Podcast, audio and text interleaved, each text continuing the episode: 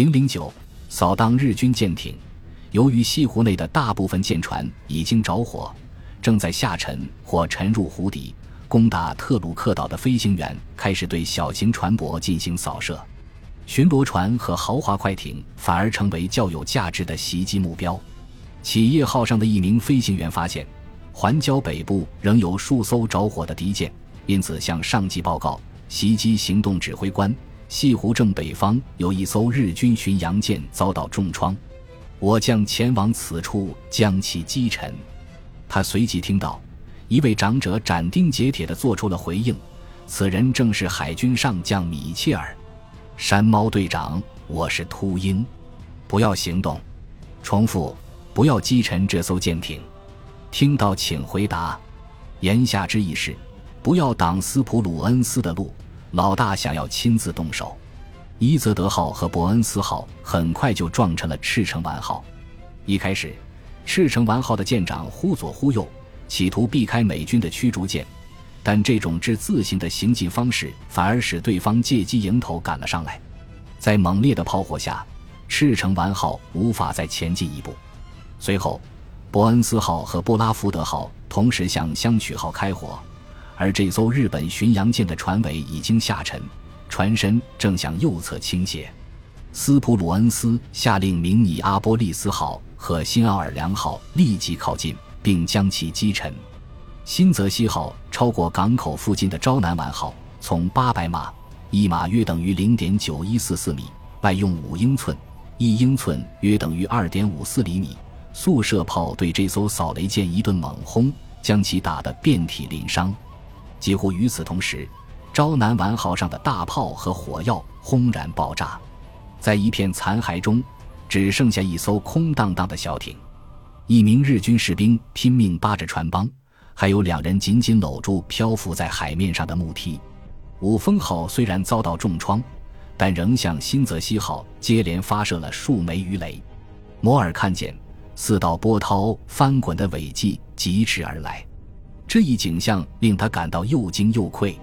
美军的做法愚蠢至极，摩尔表示，他们既没有信号官和策划队，也没有负责与火力控制和枪炮射击队伍进行沟通的联络员。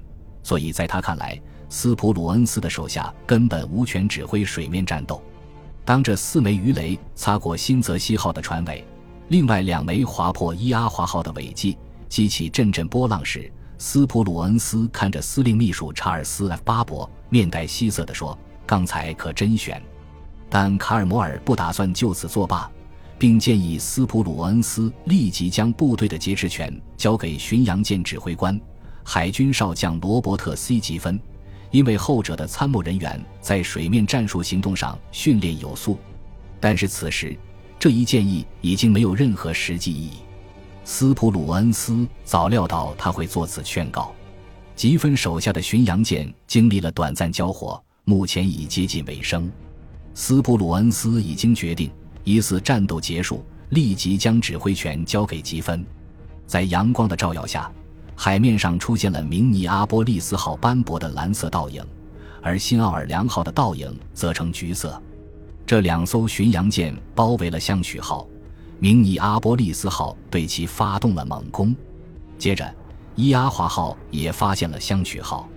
虽然这艘日本巡洋舰竭力横向倾倒，避开了伊阿华号的炮火，但还是不可避免地翻了船，在短短两分钟内葬身海底。船上人员无一生还。下一个遭殃的是五峰号。当斯普鲁恩斯旗舰上的副炮向其开火时，五峰号仍利用尾炮进行还击，企图溜之大吉。但这一艘驱逐舰的中部突然爆炸，霎时间火光冲天，火焰迅速向两端蔓延。五峰号从头到尾开始熊熊燃烧，最终裂为两半后沉入海底。面对日本战舰的残酷遭遇，斯普鲁恩斯和摩尔唏嘘不已。几个月前，美军在塔拉瓦岛登岸后，目睹了战争的惨状。对于战争造成的巨大浪费和沉重损失，两人同样颇为感慨。对于海滩上炸弹横飞、炮火连天、燃料库和弹药库被炸到半空的情景，我变得越来越麻木。摩尔说。但这是我生平第一次看到如此精美的舰艇被炸掉、烧毁，然后沉入大海，根本没有还手的机会。这种情况即使不能说令人恐怖，也多少有些压抑。正如雷蒙德所说，这是战争最糟糕的一面。日军最后一艘驱逐舰野分号向地平线方向逃去。在此之前，新泽西号向其发射了数枚十六英寸口径的炮弹，但也分号侥幸得脱，很快在下午耀眼的阳光下和海面升起的雾霭中消失得无影无踪。下午四点左右，雷达显示器上已经看不见野分号的踪迹。多年以前。英国著名海军将领霍雷·肖纳尔逊子爵眼看自己的舰队被岸上的敌军炮火挫败，不由慨叹道：“让舰艇去攻打城堡是一桩蠢事。”说完，他沉默良久。然而，到了1944年，航母特混舰队威力强大，完全可以利用地面防御工事普遍存在的弱点。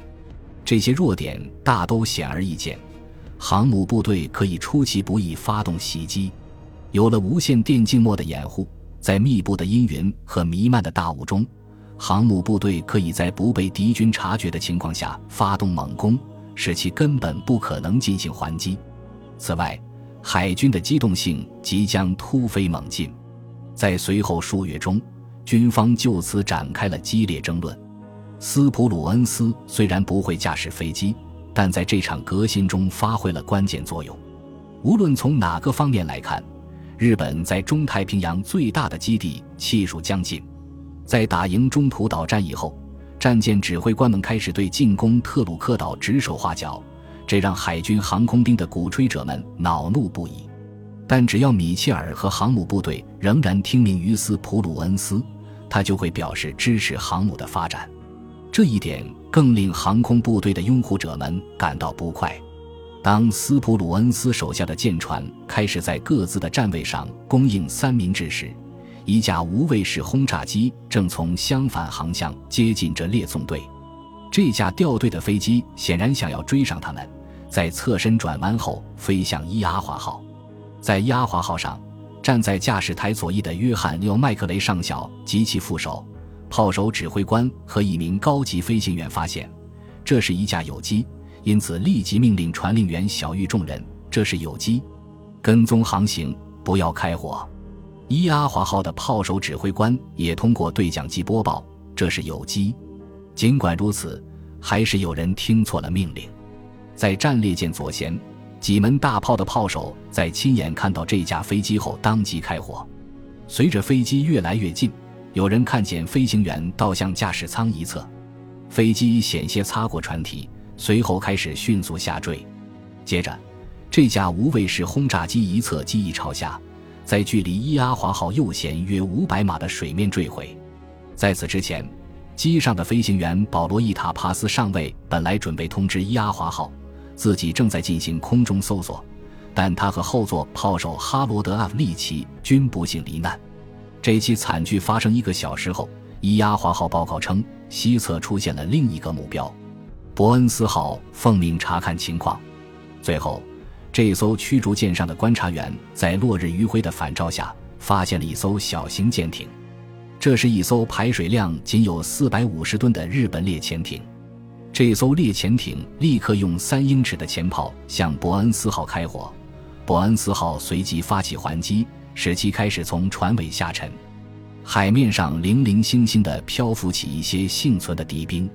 在接近这些敌兵时，伯恩斯号舰长 D.T. 埃勒少校通过无线电联络到伊泽德号上的舰艇分队队长：“要不要我带几个礼物回去？”在得到命令后，伯恩斯号从一侧放下一艘救生艇，由艇长驾驶，向漂浮着敌兵的水域开去。海面上约有六十名水兵，但几乎所有人都拒不合作。为了将他们拖上甲板。美军费尽了力气，经过一番劝说后，其中六人改变了主意。这六人获救后，救生艇被拉回甲板。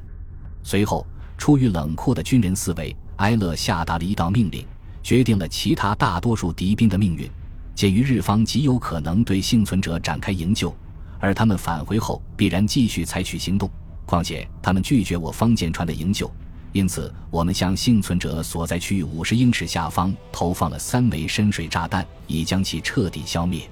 虽然斯普鲁恩斯本人并不为此事感到骄傲，但是当他手下的舰队包围了日军的要塞后，他还是下令所有船只升起名为“凯旋旗”的最大舰旗。事实证明，斯普鲁恩斯执着于动用重型舰队作战本身就是一种夸张的做法。